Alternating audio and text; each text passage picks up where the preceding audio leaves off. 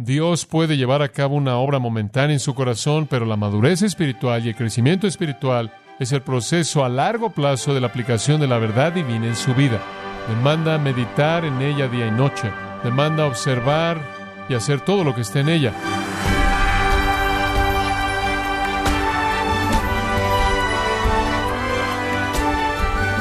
Gracias por acompañarnos en su programa Gracias a vosotros con el pastor John MacArthur.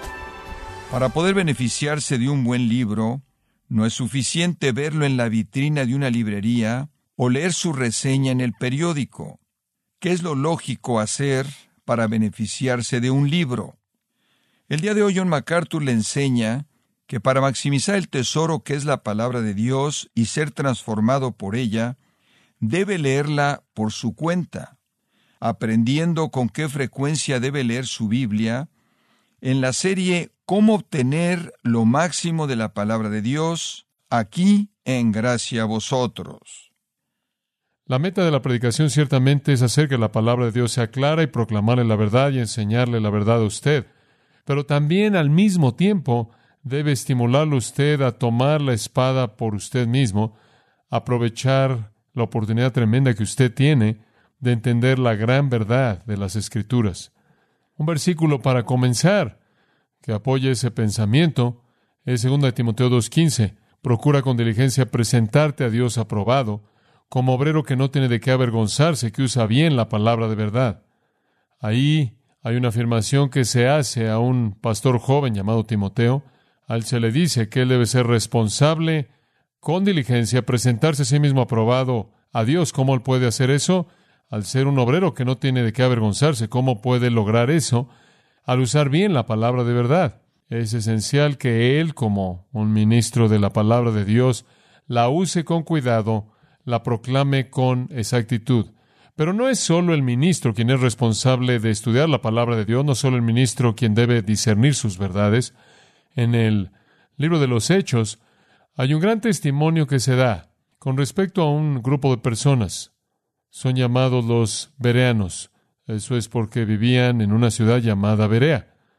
Y cuando el apóstol Pablo fue ahí, él les predicó la verdad. Y dice en el versículo 11 de Hechos 17, y estos eran más nobles que los que estaban en Tesalónica, pues recibieron la palabra con solicitud, examinando cada día las escrituras para ver si estas cosas eran así. Aquí había un grupo de personas que son llamados nobles porque hicieron esencialmente lo que Josué 1.8 dice, meditaban día y noche en la palabra de Dios para que pudieran discernir su verdad y a la luz de esa verdad medir al predicador.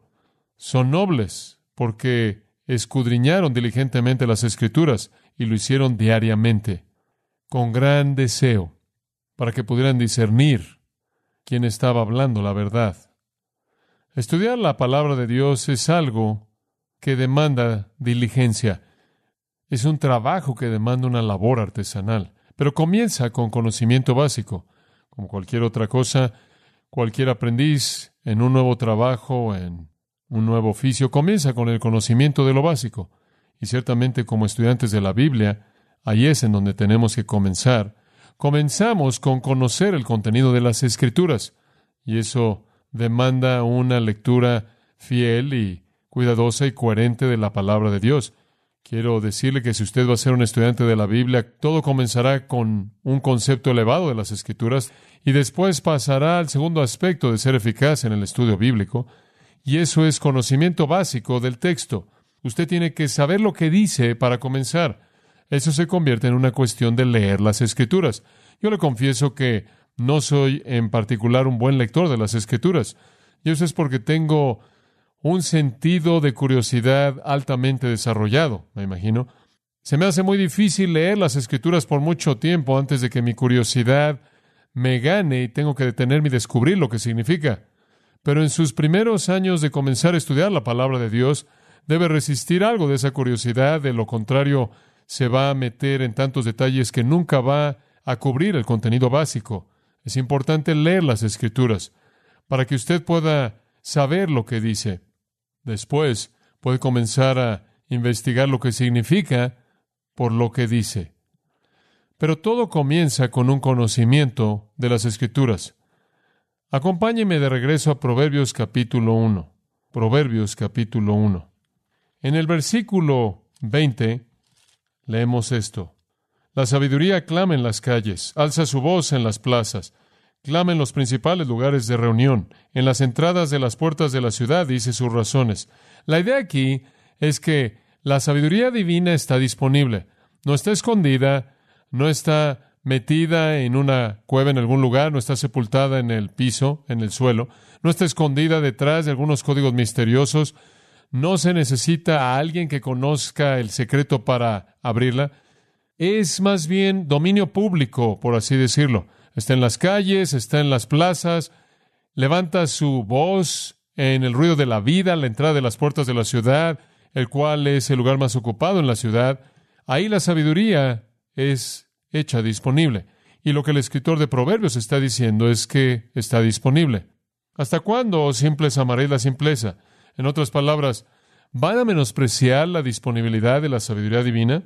Y los burladores desearán el burlar, y los insensatos aborrecerán la ciencia. Y después hay reprensión. Volveos a mi reprensión. Y aquí yo derramaré mi espíritu sobre vosotros y os haré saber mis palabras. No hay una razón real para ser ignorante de la verdad de las Escrituras porque está disponible, no está escondida. No es para aquellos que conocen algún código secreto, no es para aquellos que pueden descubrir algún misterio codificado. Está disponible de manera pronta para toda persona en la calle.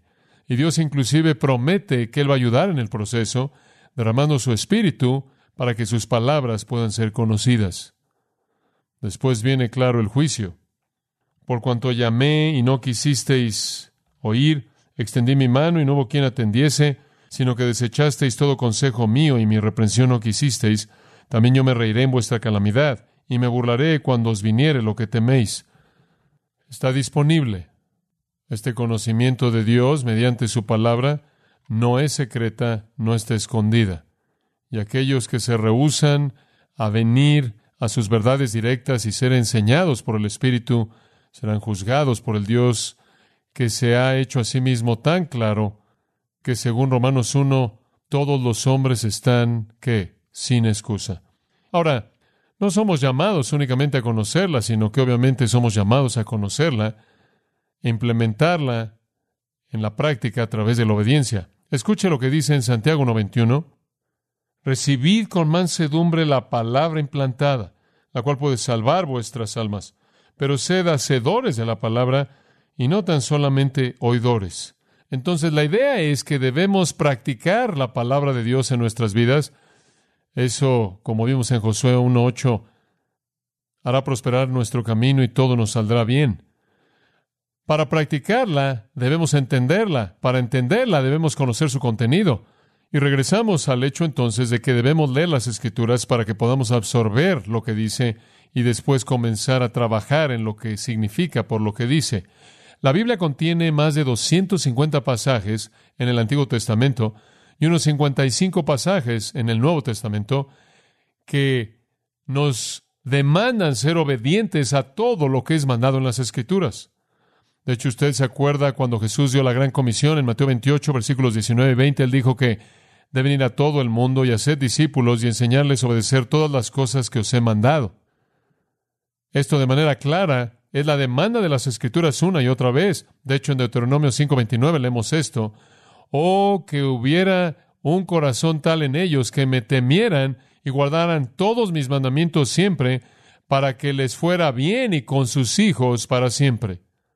O en Lucas 11:28, bienaventurados o felices son los que oyen la palabra de Dios y la guardan o la obedecen. Juan 14:15, si me amáis, guardad mis mandamientos. Primera de Juan 5.3, porque este es el amor de Dios, que guardemos sus mandamientos. En Juan 8 Jesús dijo, el que es de Dios oye la palabra de Dios.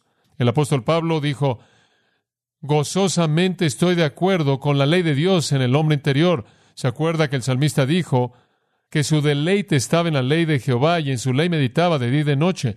Y recuerda el Salmo 19 en donde David dijo que la palabra de Dios es más deseable que el oro y dulce más que la miel. El salmista en el Salmo 40, versículo 8 dijo, Me deleito en hacer tu voluntad, oh Dios, tu ley está en mi corazón. Y Dios de manera clara afirmó que cada persona debe escuchar todo lo que Dios dice. Como son más altos los cielos que la tierra, así son mis caminos más altos que vuestros caminos, y mis pensamientos más que vuestros pensamientos. Porque como desciende de los cielos la lluvia y la nieve, y no vuelve allá, sino que riega la tierra y la hace germinar y producir y da semilla al que siembra, y pan al que come, así será mi palabra que sale de mi boca, no volverá a mi vacía, sino que hará lo que yo quiero y será prosperada en aquello para que la envíe. Aquí de nuevo, Dios le revela al profeta que su palabra, cuando es recibida y aplicada, produce los fines que Dios quiere que cumpla. No hay un testimonio más grande de la importancia de las Escrituras que el Salmo 119. Debería familiarizarse con el Salmo 119, pero en casi todos esos 176 versículos hay un énfasis en la necesidad de conocer la palabra y obedecerla. Acompáñeme al Salmo 119 y obviamente no podemos leer todos los 176 versículos, pero quiero señalar algunos de los versículos que necesitan ser enfatizados, que subrayan este llamado a la palabra de Dios. Salmo 119, versículo 16. Me regocijaré en tus estatutos, no me olvidaré de tus palabras. Y aquí el salmista está expresando su amor por la palabra y su deleite en obedecerla. Versículo 47 y me regocijaré en tus mandamientos, los cuales he amado. Versículo 48, alzaré a sí mismo mis manos a tus mandamientos que amé. Esto significa los haré, los voy a practicar. Y meditaré en tus estatutos. Ahí en el versículo 72, mejor me es la ley de tu boca que millares de oro y plata. Ahí en el versículo 92, si tu ley no hubiese sido mi delicia, ya en mi aflicción hubiera perecido. Y después, versículo 97 hasta el 104. Oh, cuánto amo yo tu ley. Todo el día es ella mi meditación. Me has hecho más sabio que mis enemigos con tus mandamientos, porque siempre están conmigo, más que todos mis enseñadores he entendido, porque tus testimonios son mi meditación, más que los viejos he entendido, porque he guardado tus mandamientos. De todo mal camino contuve mis pies para guardar tu palabra. No me aparté de tus juicios porque tú me enseñaste. Cuán dulces son a mi paladar tus palabras, más que la miel a mi boca. De tus mandamientos he adquirido inteligencia, por tanto he aborrecido todo camino de mentira. Deleitándose en la palabra y debido a que usted se deleite en ella, la quiere aprender, y cuando usted la aprende, la aplica, afecta toda área de su vida, lo hace usted más sabio que sus enemigos, sus maestros, los mayores de toda sociedad. Le ayuda usted a dejar el pecado y discierne para usted para que usted pueda evitar todo camino falso. Versículo 105. Lámpara es a mis pies tu palabra y lumbrera mi camino. Versículo 111. Por heredad he tomado tus testimonios para siempre, porque son el gozo de mi corazón. Versículo 113. Aborrezco a los hombres hipócritas, mas amo tu ley. Versículo 127. Por eso he amado tus mandamientos más que el oro y más que oro muy puro. Saltándonos al versículo 159. Mira, oh Jehová, que amo tus mandamientos, vivifícame conforme a tu misericordia. Y después simplemente varios para cerrar.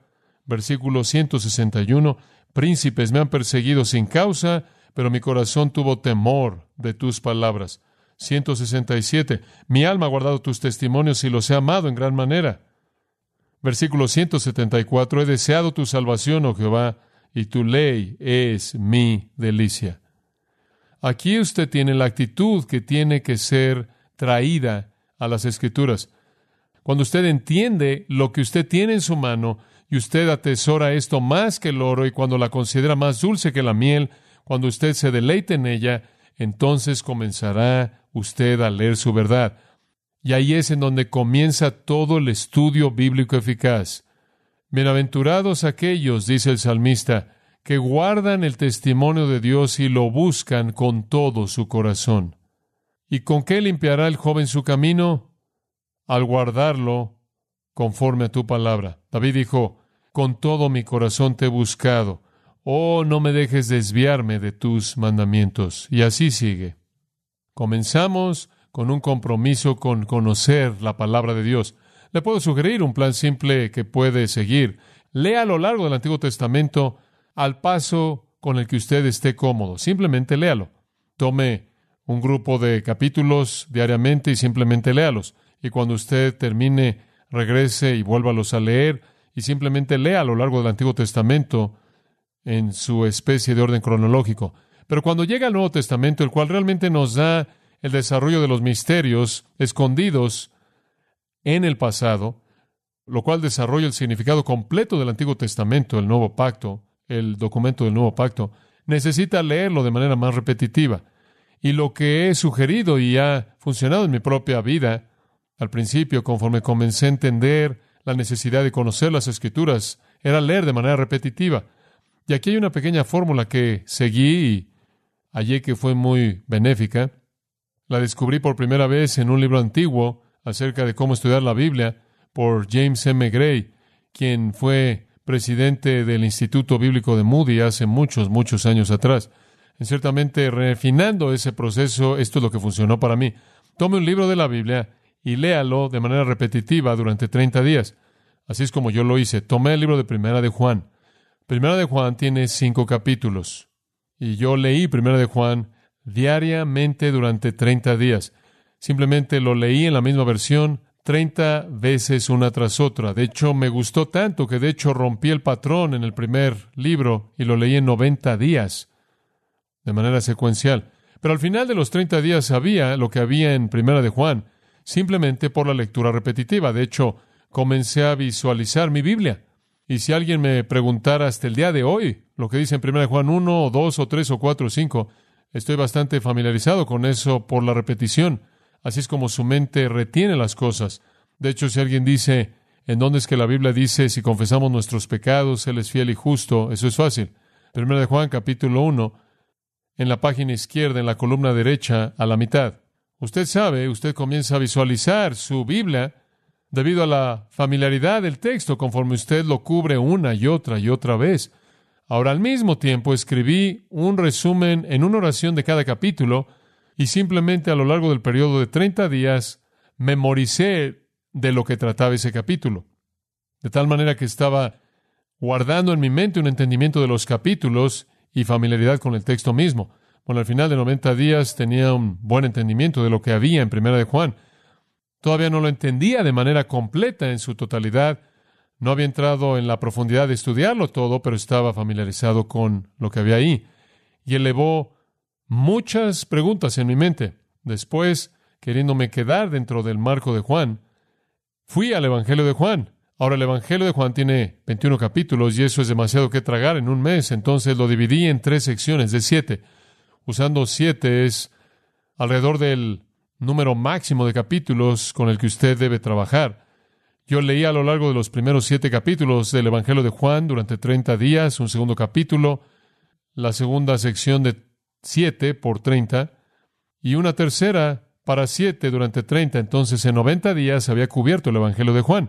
Y en el proceso escribí un pequeño resumen simple de cada capítulo, cada uno de los 21 capítulos.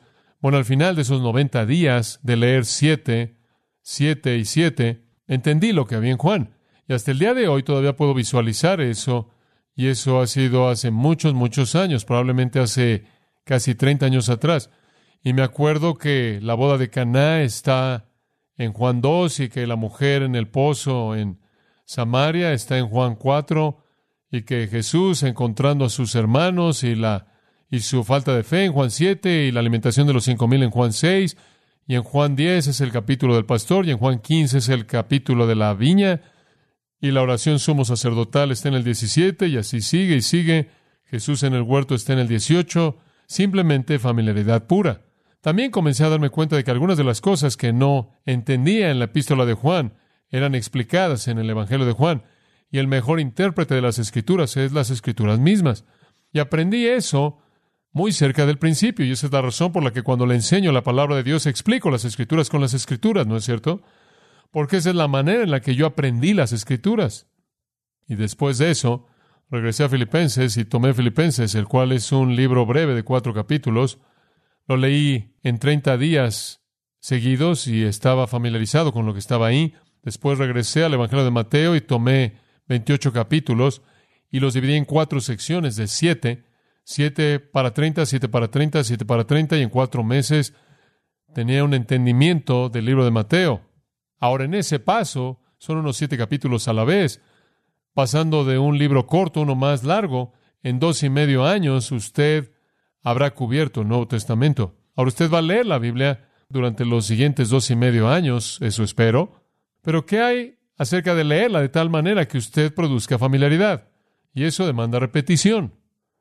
Eso demanda repetición. Y en ese proceso, en dos y medio años, usted habrá aprendido que hay partes de la Biblia que se relacionan entre sí de manera muy obvia, y usted va a dejar de ser un manco de concordancia total. Usted sabe lo que quiero decir. Usted no se puede acordar en donde las cosas están y entonces usted está buscando ahí en esa concordancia inepta en la parte de atrás de su Biblia que nunca tiene el versículo que usted está buscando, porque usted habrá absorbido eso. Ahora usted no puede hacer eso con todo el Antiguo Testamento.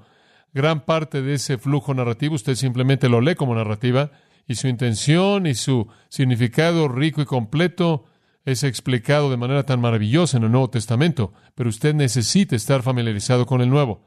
Metas en ese tipo de plan de lectura y usted quedará sorprendido e impresionado al descubrir en qué erudito bíblico usted se va a volver en esos dos y medio años, conforme usted comienza a conectar las escrituras consigo mismas. Y de nuevo, esto reafirma la idea que hay un autor, un solo autor. Mientras que hay muchos que escribieron representando a Dios bajo la inspiración del Espíritu Santo, Dios mismo es el autor y con un autor, siempre hablando verdad infalible e inerrante, hay continuidad completa. Y eso es lo que los teólogos llamaron analogía escritura. Eso quiere decir que las escrituras son análogas a sí mismas. Esto es, no hay contradicción. Hay dificultades aparentes que nuestras mentes finitas no pueden entender, como la Trinidad y como el paralelo de la voluntad humana y la elección divina. Hay ese tipo de asuntos que no podemos resolver debido a las limitaciones de la mente humana, pero no hay contradicciones debido a que el autor único es Dios mismo. Descubrí que ese ejercicio de leer la Biblia de esa manera, en tan solo un periodo de dos y medio años o algo así, me dio una familiaridad tremenda con el contenido de las Escrituras. Y eso se volvió el cimiento sobre el cual usted puede edificar un entendimiento de ese contenido. Y muchas de las preguntas que tuve al principio de mi experiencia cristiana fueron respondidas no al leer comentarios o estudiar libros de teología, sino simplemente al absorber el texto mismo de las escrituras mismas. Le voy a decir algo más.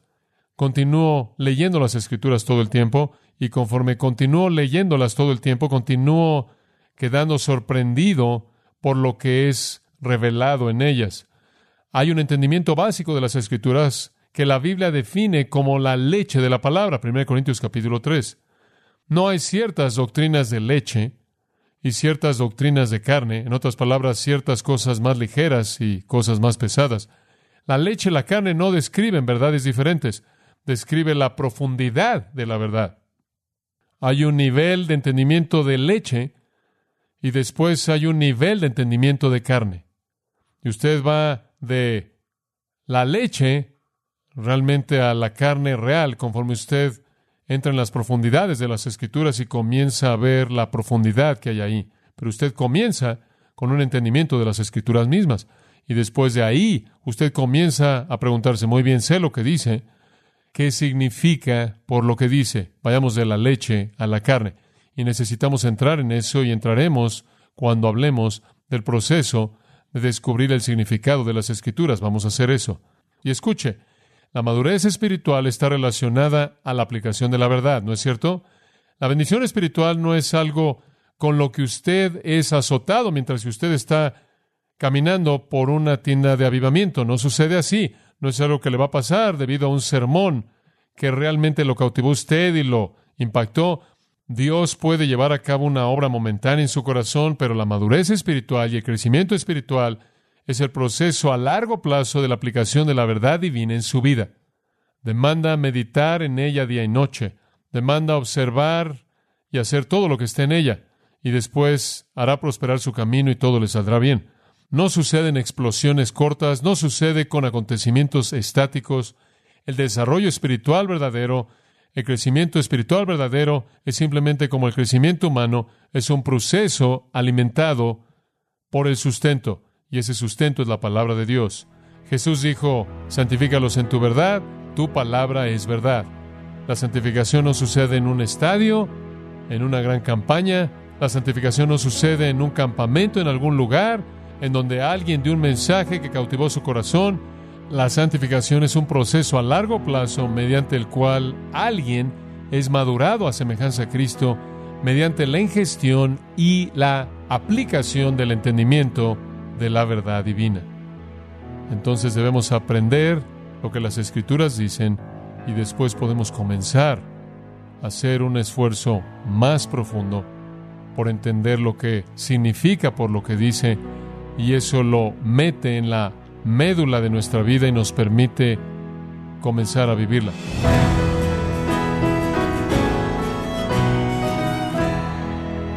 John MacArthur señaló que el mensaje de la palabra de Dios no está oculto, ni tiene códigos secretos.